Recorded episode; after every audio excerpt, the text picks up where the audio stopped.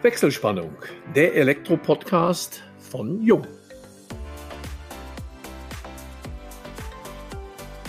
Hallo und herzlich willkommen zu unserem heutigen Jung-Podcast mit der Überschrift Wegweiser für die gebaute Welt der Zukunft. Heute begrüßen wir Johannes Müller bei uns. Er ist Brand Manager bei Light Building in Frankfurt am Main. Im kommenden Jahr wird die Weltleitmesse vom 3. bis 8. März wieder ihre Pforten für das Publikum aus der ganzen Welt öffnen. Zukunftsorientiert wie selten zuvor greift sie zwölf Megatrends aus allen Bereichen der Wirtschaft und Gesellschaft auf und bringt sie in den Kontext der Gebäudetechnik. Darüber möchten wir mit unserem heutigen Gast sprechen. Wir, das sind Elmo Schwandke, über 30 Jahre in der Welt der Elektrotechnik als Journalist unterwegs, und ich, Raphael Katsch, Customer Experience Manager Marketing bei Jung. Ja, herzlich willkommen an euch beide. Johannes, prima, dass du heute bei uns zu Gast bist. Liebe Grüße aus Frankfurt. Und hallo Elmo, wo bist du denn uns dazugeschaltet? Wo sitzt du denn heute? Ich bin wie immer im wunderschönen Oberallgäu und dort ganz konkret im Urlaubsparadies Bad Hindelang. Und ja, vielen Dank für deine einleitenden Worte und ganz herzlich willkommen, Johannes. Du bist zum dritten Mal bei uns zu Gast. Immer wenn es um die Light and Building geht, haben wir dich eingeladen, mit dir über das Messekonzept, über die Erwartungen, über Krisen gesprochen. Bevor wir einsteigen, Johannes, nicht alle unsere Zuhörerinnen und Zuhörer werden dich kennen. Stell dich doch bitte einmal selbst kurz vor und berichte uns etwas über den aktuellen Stand der Messevorbereitungen und auch natürlich eure Erwartungen, auch im Kontext der aktuellen ja, wirtschaftlichen, politischen, weltpolitischen Lage. Johannes Möller mein Name arbeite bei der Messe Frankfurt und bin hier verantwortlich als Projektleiter für die Leiter Building, die große Leitmesse in Frankfurt, aber auch verantwortlich für alle, wir nennen das unsere Brandmessen, das sind quasi alle weiteren Messen im Bereich Licht- oder Gebäudetechnik, die die Messe Frankfurt weltweit verantwortet, angefangen bei der Light in Guangzhou bis hin zu unseren Messen in Indien, Middle East, in Frankfurt natürlich, ganz neues Baby haben wir jetzt in der Türkei und bis hin zu unserer Messe in Buenos Aires dafür bin ich quasi verantwortlich, das so zusammenzuzurren, mit den jeweiligen Projektleitern vor Ort zu schauen, dass wir alle Messen analog einer Strategie weiterentwickeln. Wissen wir die Erwartungen für 2024? Wir sind zurück auf unserem regulären Termin, nämlich Anfang März, und wir sind zum Glück auch wieder zurück in der Spur, dass wir wieder, wir gehen davon aus, über 2000 Aussteller in Frankfurt begrüßen können. Wir wissen bei der Autumn Edition, die ja ein bisschen verschoben wurde oder eigentlich nur aufgrund der Pandemie dann im Oktober überhaupt zustande kam, nach vier Verschiebungen sind wir froh, dass wir wieder einen großen Lichtbereich begrüßen können. Wir sind froh, dass wir wieder Marktführer auf vor allem aus dem deutschen Markt wieder begrüßen können und stehen da echt wieder gut da. Ich sagte gerade, 2000 Aussteller haben aktuell ungefähr angemeldet. Wir werden eine Fläche von 18 Hallenebenen benötigen, um das Angebot quasi abzudecken. Gehen davon aus, dass ungefähr 65 Prozent der Fläche dem Lichtbereich zugeordnet werden, dem Rest dem Building-Bereich und sehen aber vor allem auch wieder, dass wir wieder eine sehr starke internationale Nachfrage haben. 63 Prozent ist der aktuelle Stand der Aussteller kommen aus dem Ausland, nicht aus Deutschland. Und das sieht soweit echt gut aus. Gerade der Building-Bereich, wo, wo ihr zu Hause seid, der ist sehr stark durch den deutschen Mittelstand, der auch sehr starker Impulsgeber für uns als Messegesellschaft einfach ist an der Stelle über die Zusammenarbeit in dem, im Verband, im ZVI. Im Lichtbereich sind es hauptsächlich Italiener, Spanier, Türken sind sehr stark, die Polen sind stark, Großbritannien und Holland sind auch gut mit Flächen vertreten, aber auch eine große Nachfrage wieder aus Asien können wir auch wieder verzeichnen. Also sieht soweit sehr gut aus und das fühlt sich alles wieder an wie internationale Leitmesse. Jetzt hoffen wir natürlich, dass das Gleiche wieder auf Besucherseite sich auch spiegeln wird. Da sind wir aber sehr, sehr optimistisch. Warum sind wir optimistisch? Weil die, die wieder dabei sind, haben wieder große Flächen angemeldet. Gerade aus eurem Haus hatte ich heute Besuch habe die ersten Standentwürfe gesehen und ich weiß natürlich, wenn die Firmen mit so einem Invest in eine Messe gehen, werden sie auch gut Marketing betreiben und ihre Kunden einladen und deswegen glauben wir, dass es eine sehr gute Veranstaltung auch mit guten Besuchern wird. Beeinflussen die Krisen beziehungsweise Kriege die Besucherzahlen und auch die Ausstellerzahlen? Inwieweit seid ihr davon betroffen oder was erwartet ihr? Weiß bei der Frage gar nicht genau, welche Krise du gerade meinst, weil ja, alle Krisen beeinflussen uns natürlich an der Stelle. Du, was ich am meisten am Messegeschehen wirklich liebe, ist, es geht nicht um deine Herkunft, es geht nie um deine Hautfarbe, es geht nie um deine Religion, sondern es geht einfach nur darum, dass wir die zusammenbringen, die in der gleichen Branche arbeiten, die gemeinsam etwas voranbringen wollen und die Welt einfach besser machen wollen in ihrem Feld. Das geht aber nur, wenn bestimmte Spielregeln eingehalten werden und dazu gehört halt eben auch freie Grenzen, freie Reisetätigkeiten, keine Handelembargos, freie Visavergabe. Und das sind irgendwie alles so ein paar Felder, wo wir natürlich knapsen und teilweise halt schauen müssen, wie wir uns dadurch manövrieren. Eine weitere Krise, die natürlich irgendwie auch draufkommt, wir wissen alle, dass der Neubau zumindest mal in Deutschland gerade nahezu komplett zum Erliegen gekommen ist. Das sehen wir natürlich auch in den Marketingbudgets unserer Aussteller. Ich rede jetzt nicht davon, dass es da Firmen gibt, die nicht wieder an der Messe teilnehmen. Aber natürlich, wenn der Umsatz wegbricht, musst du auch schauen, wie steuere ich im Marketing nach. Und ich glaube, dass wir da schon mindestens mal ein, zwei Jahre jetzt auf uns zukommen sehen, wo wir schauen müssen, dass wir da gemeinsam bestmöglich durchkommen. So, das hört sich natürlich wirklich nach großen Herausforderungen an. Die Light und Building, vermute ich, muss sich nicht groß selbst neu erfinden. Die ist ja eigentlich ein erfolgreiches Konzept. Was mir jetzt aber aufgefallen ist, ihr macht durchaus ein bisschen anspruchsvolleres Marketing. Da haben wir die Rede von zwölf Megatrends, die ihr dann aufgreifen wollt. Ihr arbeitet auch mit dem Zukunftsinstitut Frankfurt. Wir würden ganz gerne noch mal kurz darauf eingehen, aber zu Anfang noch mal, wie sich die Messe selbst sieht. Auch dieses Motto ist ganz spannend. Be electrified. So selbstverständlich, wie es klingt. Aber was steckt denn eigentlich dahinter? Ich glaube schon, wer, wer unser Marketing und unsere Kommunikation verfolgt hat, ist, dass wir uns da erkennbar ein bisschen eine andere Richtung eingeschlagen haben. Ich glaube, wir sind nahbarer geworden. Ich glaube, es ist ein bisschen moderner geworden und es ist vielleicht auch einfacher verständlich geworden. Zeitgleich wollen wir mehr begeistern und für die Veranstaltung Messe und das Networken da auch gezielter werben einfach. Leitthema für 2024 ist Be Electrified. Wie ich gerade sagte, hier schon die persönliche Ansprache mit drin. Und auf der anderen Seite haben wir eine riesen Herausforderung, nämlich ein wahnsinnig breites Feld an Aussteller, an Produktspektrum, angefangen von der klassischen Elektrotechnik, Hausgebäudeautomation bis hin zu Lichtkomponenten, technischen Leuchten, dekoratives Licht. Das ist natürlich schwer, hier überhaupt eine gemeinschaftliche äh, Story zu finden. Und gleiches bildet sich ja natürlich dann auch noch auf der Besuchergruppe ab, angefangen vom Handwerker bis hin zum Elektroplaner, Lichtplaner, die müssen wir alle irgendwie abholen. Aber was gibt's, was die alle vereint oder was alle auf der Light Building an sich vereint? Das ist nämlich, wir reden von Produkten, die irgendwie stromgeführt sind oder gepowered sind und deswegen auch hier nochmal so das Be Electrified als der Brückenschlag. Die kommunikative große Klammer, die an der Stelle soweit ganz gut funktioniert. Was ich vorher angesprochen hatte mit diesen zwölf Megatrends, vielleicht kannst du ein paar mal rausgreifen, um das so ein bisschen plastischer zu machen. Wir müssen da jetzt nicht wahnsinnig in die Tiefe einsteigen, aber dass man sich danach noch ein bisschen orientiert. Fließt das in das Messekonzept rein? Wäre die erste Frage. Und gleich angeschlossen, orientieren sich womöglich auch die Aussteller irgendwie danach? Was wirklich die Innovationen der Branche sind, das wissen ja nicht wir als Messe, sondern es ist auf euren Ausstellungsständen zu sehen. Also da sind wir wirklich, was gibt's gerade Neues, was bewegt uns? Was sowohl aber schon unsere Aufgabe ist und was wir auch gemeinsam mit unseren Partnerverbänden, das ist ZVI, ZVH, erarbeiten bei uns, ist, was ist denn in der Zukunft möglich? Wie sieht's denn aus, wenn wir den Ball mal vielleicht zehn Jahre hinter die Erdkrümmung werfen? Und das bildet sich auf so einer Messe eben in dem Bereich Rahmenprogramm immer ab. Und dieses Rahmenprogramm ein bisschen einzuordnen, da orientieren sich die Aussteller dann schon ein bisschen dran. Da haben wir uns ein bisschen Hilfe geholt von einem Zukunftsinstitut, was in Frankfurt ist. Das ist quasi eine Beratungsgesellschaft, die insgesamt immer am Forschen ist, welche Strömungen gibt es gerade in unserer Gesellschaft, wie beeinflussen sich diese Strömungen gegenseitig und welche Entwicklungen sehen wir daraus in der Zukunft. Das sind zwölf Themen, die an sich definiert sind, die auf alles in der Gesellschaft zutrifft. Und wir haben uns dann eine Teil rausbrechen lassen, der auf unsere Building Technology Messen, Light in Building und ISH passt. Das sind zum Beispiel Connectivity, Urbanisierung, Neoökologie, New Work, Individualisierung, Globalisierung, Wissenskultur, Sicherheit, sicherlich ein zentrales Thema aktuell, das Thema Silver Society, aber auch so ein Thema wie Gender Shift. Und das sagt eben das Zukunftsinstitut, das sind die, die großen Strömungen, die wir gerade in der, der Gesellschaft sehen. Und gemeinsam mit Ihnen haben wir jetzt mal runterbrechen lassen, was heißt denn das für Building Technology Veranstaltungen?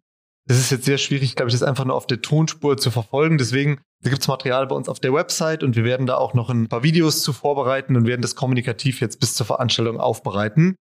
Abgeleitet aus diesen Top-Megatrends haben wir uns für die Veranstaltung wiederum aber unsere Top-Themen der Veranstaltung abgeleitet und das sind eben die, die auch erlebbar auf den Ausstellungsständen sind. Das sind drei Stück. Einmal ist das Sustainability, Connectivity, Work and Living. Und ich glaube, mit diesen drei Überthemen bilden wir sehr gut ab, was auf den Ständen der Aussteller zu sehen ist. Und an den drei Themen entlang entwickeln wir eben auch das Rahmenprogramm, was dann ein bisschen in die Zukunft schaut. Work and Living, was darf man sich darunter vorstellen auf der Ausstellerseite? Welches Konzept steckt von der Messeseite dahinter?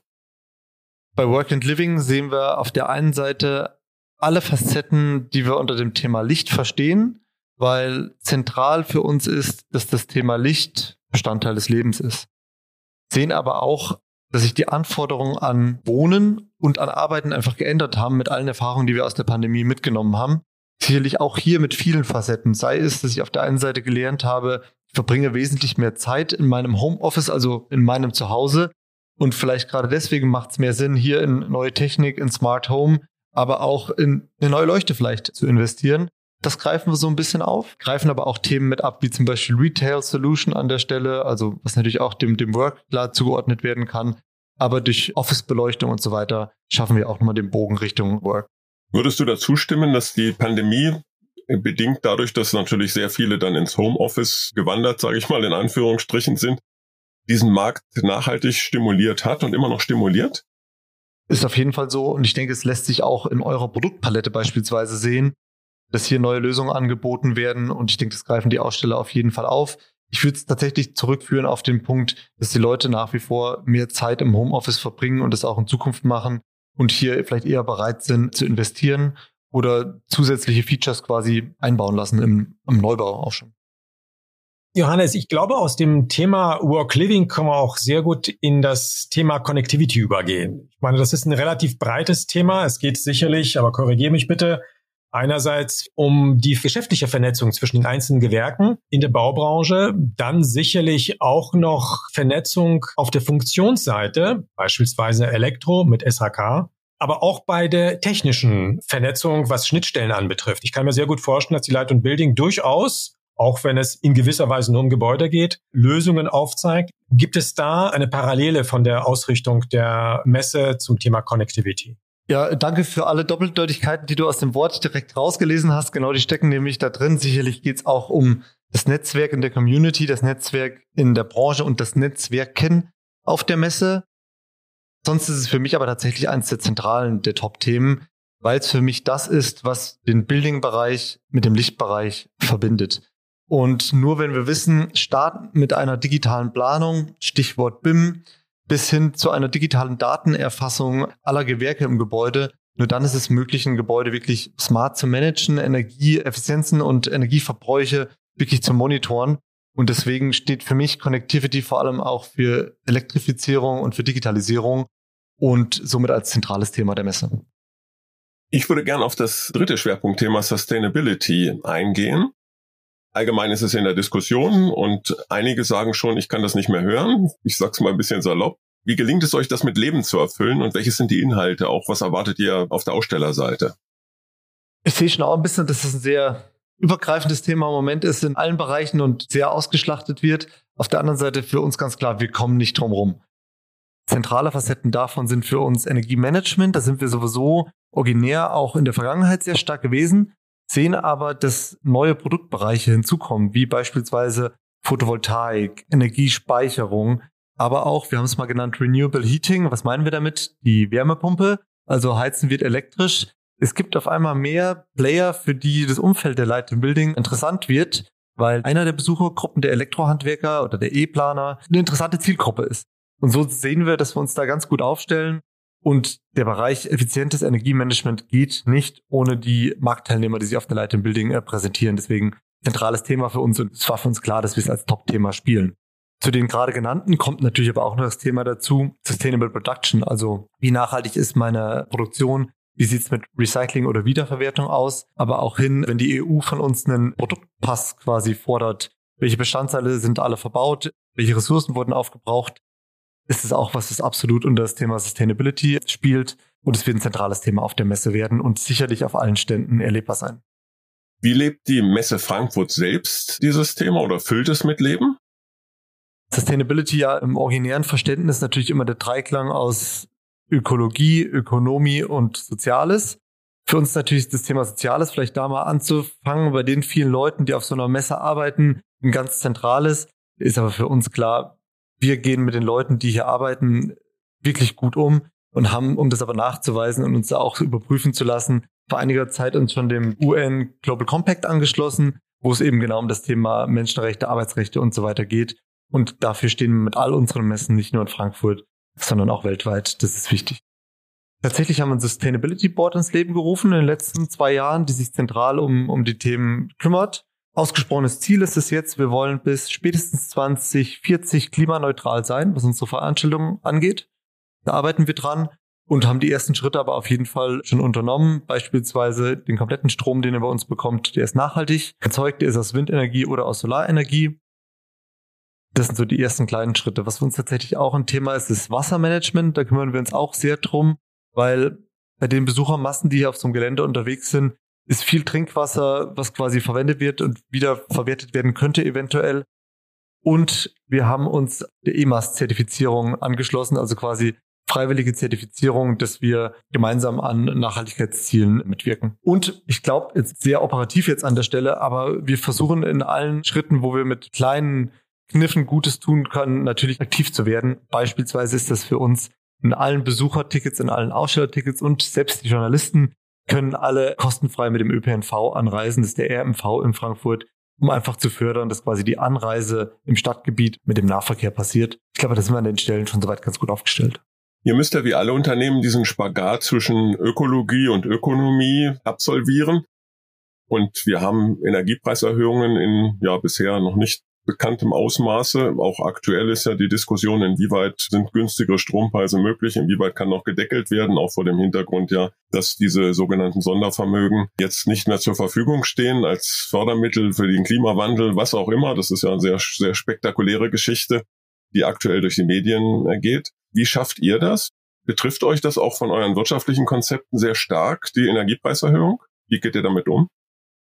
De facto gibt es einfach so zwei große Punkte, die uns wirklich auf die Margen schlagen. Das ist so, es ist das Thema Energie und es ist das Thema Personalkosten. Und es sind ja die beiden Bereiche, wo die Inflation gerade sehr stark zuschlägt. Da sind wir leider mittendrin, das müssen wir einfach sagen. Beides sehr relevant für unser Produkt und da müssen wir schauen, dass wir irgendwie durchkommen. Das Thema Energie ist tatsächlich so eins. Wir sparen natürlich in einem warmen Winter Geld, weil wir die Hallen weniger heizen müssen. Ihr könnt euch vorstellen, eine Halle hochzuheizen nach einem Aufbau, nachdem die Rolltore auf waren. Es kommt bei sowas immer sehr auch auf äußere Umstände an. Es gibt aber einfach so ein paar Hebel, da können wir nicht sparen, das muss so gemacht werden. Da müssen wir dann einfach durch. Wir hängen hier in Frankfurt, vielleicht das Info, am Fernwärmenetz mit dran und sind insofern irgendwie gut versorgt, sind ein bisschen weg losgelöst von Öl und Gas. Ansonsten trifft uns das ganze Thema, wie es die Industrie auch trifft. Da sind wir Teil der Branche. Ja, das sind ja ganz spannende drei Themenbereiche, die die Light und Building aufgreift. Work Living, Connectivity und die Sustainability. Ich denke, das wirkt sich sicherlich insgesamt auf die Megatrends im Gebäudebau. Aber Light und Building ist ja letztendlich tatsächlich für den technischen Bereich im Gebäude zuständig. Welche Haltung hast du denn vielleicht persönlich oder vielleicht sogar die Messe zu solchen Themen wie der Gigantismus versus Minimalismus? Wir haben die Megacities. Wir haben auch in Saudi-Arabien das neue Gebäude Line. Ist das ein Gebäude oder Stadt? Aber alle wollen in gewisser Weise vielleicht in Tiny Houses leben. Da muss auch letztendlich die Technik untergebracht werden. Gibt es da irgendwie eine Haltung? Gibt es da irgendwie ein, ein Statement dazu? Ach, das ist eine schwierige Frage, weil als äh, Mitarbeiter einer Messe ist natürlich das Stichwort Gigantismus irgendwie ein bisschen das, was wir eigentlich immer anstreben. Ne? Großes Messegelände zu haben, ein extrem modernes, ist natürlich ein absoluter Wettbewerbsvorteil und wir sind froh, dass wir das in Frankfurt haben.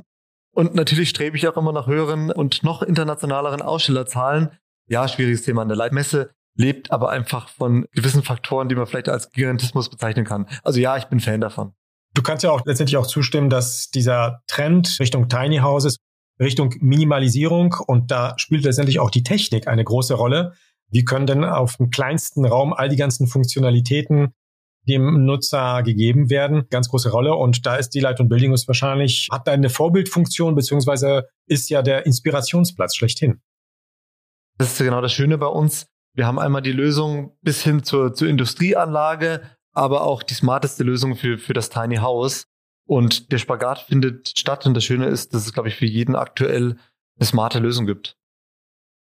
Wir sind ja noch bei den Megatrends in Gebäuden und du hattest es eingangs erwähnt. Wir haben aktuell ja eine sehr schwache, um es mal vorsichtig zu formulieren, Baukonjunktur hierzulande. Ihr seid international unterwegs. Ist das in anderen Ländern ähnlich? Hast du da eine Einschätzung? Was ich schon höre, ich bin aktuell ein bisschen unterwegs für die, für die Pressekonferenzen, auch in, in europäischen Ländern. Das Thema German Angst ist irgendwie doch eins. Also ich habe das Gefühl, dass die Wolken irgendwie hier ein bisschen dunkler sind und ein bisschen tiefer hängen dass die Stimmung überall eingetrübt ist, das, das ist wohl so. Trotzdem habe ich das Gefühl, es ist bei uns ein bisschen negativer, will ich schon sagen. Ja, das korrespondiert mit einem Buch aus den, ich glaube, aus den 80er Jahren von Karl-Heinz Bohrer, der war mal FAZ-Korrespondent in London und äh, da hat ein Buch geschrieben mit dem Titel Die Lust am Untergang und das scheint so ein bisschen das deutsche Lebensgefühl wieder zu spiegeln, was wir im Augenblick ja in den Medien und auch äh, vielleicht in persönlichen Gesprächen immer wieder finden. Vielleicht tut uns gerade in so einer Situation eine internationale Leitmesse auch mal wieder gut. Die Energie, die in den, in den Hallen herrscht, die Aufbruchstimmung, die kommt, gemeinsam was zu erreichen und es vielleicht doch alles nicht so düster ist, wie, wie es dann hier und da mal gemalt wird. Ich glaube, mit der Euphorie hier vom Messegelände runterzugehen, tut uns vielleicht aktuell ganz gut. Mal abgesehen von den Megatrends bei Gebäuden, wie schaut der Megatrend bei den Messen aus? Wie würdest du die Messelandschaft äh, vielleicht projiziert auf das Jahr 2030? Das ist ja so viel Beschworenes auch in der Politik. Wie werden Messen dann aus deiner Sicht vermutlich stattfinden? Was wird sich ändern? Wo sind da die großen Trends? Ich bin froh, dass wir jetzt über die Frage sprechen. Äh, vor zwei Jahren hätte ich sie ein bisschen anders beantwortet. Ich glaube, das, was jetzt so zur, zur Pandemiezeiten ein bisschen durchs Dorf getrieben wurde, die ganze Geschichte, von wegen brauchst du noch den persönlichen Kontakt, müssen wir uns noch sehen, können wir das nicht digital machen? Das ist völlig abgeebbt, kann ich an der Stelle sagen. Warum es die persönliche Begegnung braucht, haben wir, glaube ich, alle gelernt, wo der Mehrwert ist. Wir haben auf der anderen Seite auch gelernt, was ich digital ergänzen kann, was digital möglich ist. Wann macht ein WebEx-Meeting oder ein Teams-Meeting vielleicht Sinn? Wann brauchst du aber die große Messe?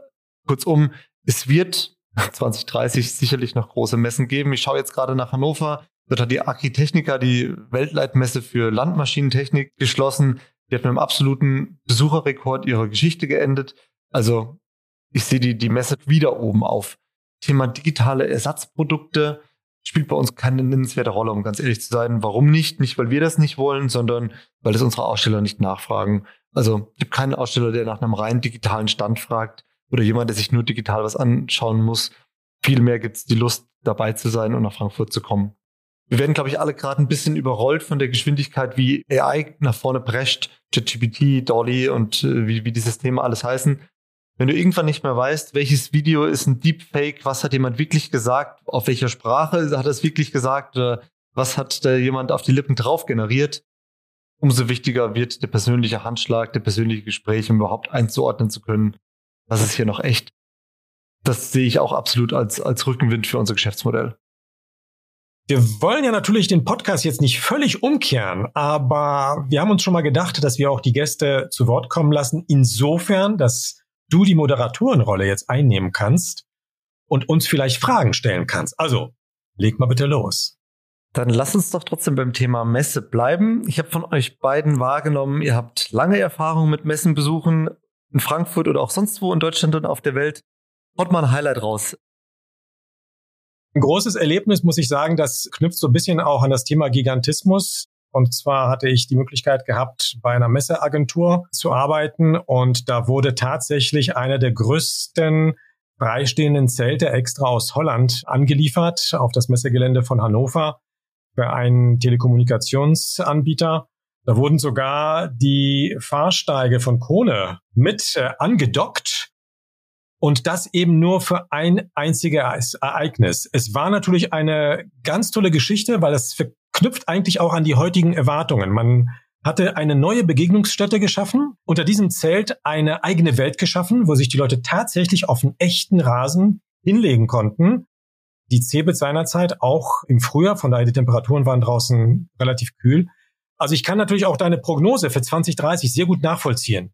Die Leute wollen sich begegnen, die wollen eine Echtheit haben, Authentizität, die wollen in eine andere Welt eintauchen. Natürlich ist auf der Messe hier und da Stress, aber auf eine ganz andere Art und Weise glaubwürdig die Information vermittelt bekommen. So bin ich auch sehr zuversichtlich, dass es die Messen weitergeben wird. Es muss bloß eben ein super Konzept geben zum Service, zum Inhalt, damit es eben auch klipp und klar ist, worum es hier geht, um dahin zu kommen. Aber äh, wie gesagt, dieses Erlebnis vor jetzt insgesamt knapp über 20 Jahren, das wäre es wahrscheinlich heutzutage auch up to date. Wenn man äh, so zurückblickt, ich bin ja doch seit 1988 äh, auf den Messen unterwegs, vornehmlich in diesen Bereichen Elektrotechnik. Und ich muss sagen, von den Messen selbst sind mir die Messestände der Domotechniker in Köln, der Hausgerätemesse, in lebhafter Erinnerung dort haben. Das kann man sich heute kaum vorstellen. Es würde auch in der Form wahrscheinlich nie wieder zelebriert, aber auf arenaartig angeordneten Waschmaschinen hat ein Symphonieorchester gespielt. Das war nicht äh, nur die Ausnahme, sondern äh, war in der Tat auch eine gewisse Form von Gigantismus, der dort stattgefunden hat. Das fand ich spektakulär. Ich weiß nicht, ob es immer dann tatsächlich so publikumsbezogen war. Auf jeden Fall hat es allen große Freude bereitet. Also das war, waren schon Highlights so in der Messegeschichte, die ich erlebt habe.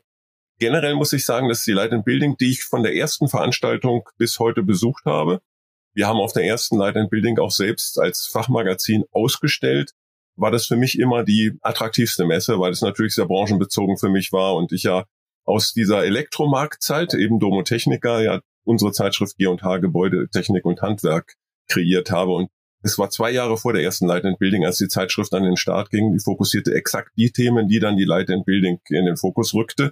Ich kannte ja auch die Vorgeschichte der Light and Building, die Connect als Regionalmesse und auch die, die Schwierigkeiten, die es im Anlauf gab. Und ich weiß, die erste Veranstaltung, wir gingen, denke, die Messegesellschaft selbst mit gemischten Erwartungen parallel zur Hannover Messe damals an den Start. Und wenn ich mich recht erinnere, waren es über 100.000 Besucher auf der ersten Veranstaltung, die ja dann sukzessive bis auf, glaube 222.000 vor euer Höchststand gestiegen sind. Das war sehr, sehr, sehr beeindruckend und wir haben die Messe immer vom ersten bis zum letzten Tag besucht und wenn man nach Haus kam, das können viele, die auf der Messe auf dem Stand sind oder als Besucher nachvollziehen, dann war das immer wie nach einer großen Party, ne? diese Stille, diese Ruhe und man hat eigentlich im Nachhinein dann auch diese Messe genießen können. Außerdem hatte ich die Ehre, auch einen der Building Performance Kongresse bei euch moderieren zu dürfen. Also insofern habe ich sehr, sehr viele positive Erinnerungen an die Light and Building und bis heute ist es für mich gut, das ist berufsbedingt natürlich auch die zentrale Messe meiner Berufswelt, mit der ich mich mein ganzes Leben lang beschäftigt habe und auch weiterhin beschäftigen werde. Aber es sind dann doch immer die großen Messe-Highlights, die quasi die Erinnerung generieren. Und deswegen ist vielleicht das Wort Gigantismus jetzt nochmal zu verwenden, das ist dann doch wert, weil an irgendein Microsoft Teams Meeting erinnere ich mich nur ganz schwierig. Aber dein Orchester auf den Waschmaschinen, das bleibt halt hängen, ja. Ja, wir sind damit auch leider schon am Ende unseres heutigen Podcasts. Damit schalten wir für heute die Wechselspannung frei und bedanken uns bei allen Zuhörerinnen und Zuhörern ganz herzlich. Wir hoffen, es hat euch Spaß gemacht. Wenn das so ist, freuen wir uns natürlich über eure Weiterempfehlung. Falls ihr Fragen haben solltet, beantworten wir euch diese gerne unter kundensetter.jung.de. Und möchtet ihr vielleicht selbst gern einmal bei uns zu Gast sein, schickt uns einfach eine Nachricht. Wir freuen uns auf euch beim nächsten Wechselspannungstalk, dem Jung Elektro Podcast. Herzlichen Dank, Raphael. Herzlichen Dank, Johannes an dich. Bis zum nächsten Mal.